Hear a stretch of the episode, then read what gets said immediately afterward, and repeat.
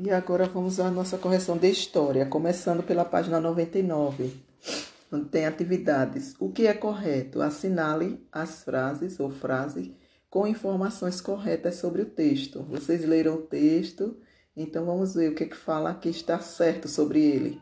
Apenas a letra B, onde tem os povos africanos organizavam-se em impérios importantes com reis obedecidos pelo seu povo que respeitava seus costumes e tradições, acostumado a oferecer soldados e a pagar impostos, trabalhando nas terras desses soberanos.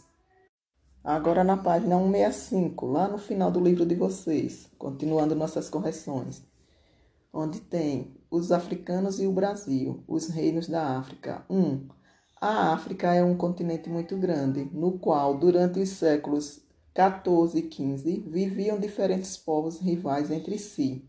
As lutas e as guerras eram frequentes pelo domínio da, de terras. O que acontecia ao grupo que era derrotado em uma guerra? Resposta: essa população tornava-se escrava ou prisioneira, além, vírgula, né? além de dever obediência ao soberano vencedor. 2. Dois grupos étnicos trabalharam sob o regime de escravidão por um longo período nas terras do Brasil. Responda. A. Quais grupos eram? Aí vocês irão responder: bantos e sudaneses.